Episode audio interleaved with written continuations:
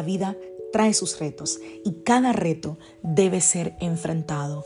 Cada día es diferente al anterior y para cada día necesitamos una palabra de Dios. Por eso el devocional de hoy es una palabra para ti, para cada día, porque Dios quiere hablarte hoy y lo va a hacer a través de su palabra.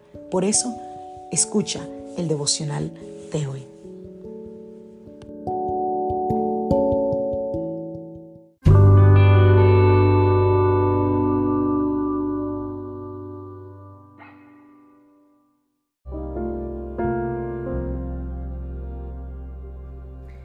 Devocional del día de hoy. No pierdas lo más importante. Vamos a la palabra del Señor, Marcos capítulo 8, a partir del verso 34. Entonces llamó a la multitud y a sus discípulos. Si alguien quiere ser mi discípulo, les dijo, que se niegue a sí mismo, lleve su cruz y me siga. Porque el que quiera salvar su vida la perderá, pero el que pierda su vida por mi causa y por el Evangelio la salvará. ¿De qué sirve ganar el mundo entero si se pierde la vida? Mm. En el Evangelio de Marcos, Jesús está diciéndole una de las cosas que para mí es las cosas que más nos cuesta a los seres humanos y es negarnos a nosotros mismos. Jesús le está diciendo a los discípulos o les está invitando a negarse a sí mismo.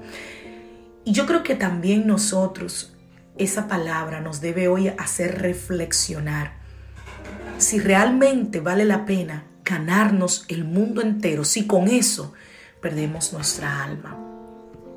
Yo creo que todos sabemos lo que es negarnos a nosotros mismos, pero negarnos a nosotros mismos es decir no a esos deseos, a esas pasiones, a esas cosas que no nos convienen, que a pesar de que son buenas quizás para algunos, nosotros como seguidores de Cristo sabemos que no nos conviene. Y mi pregunta esta mañana es, ¿a qué o a quién necesitas decirle que no para seguir a Jesús?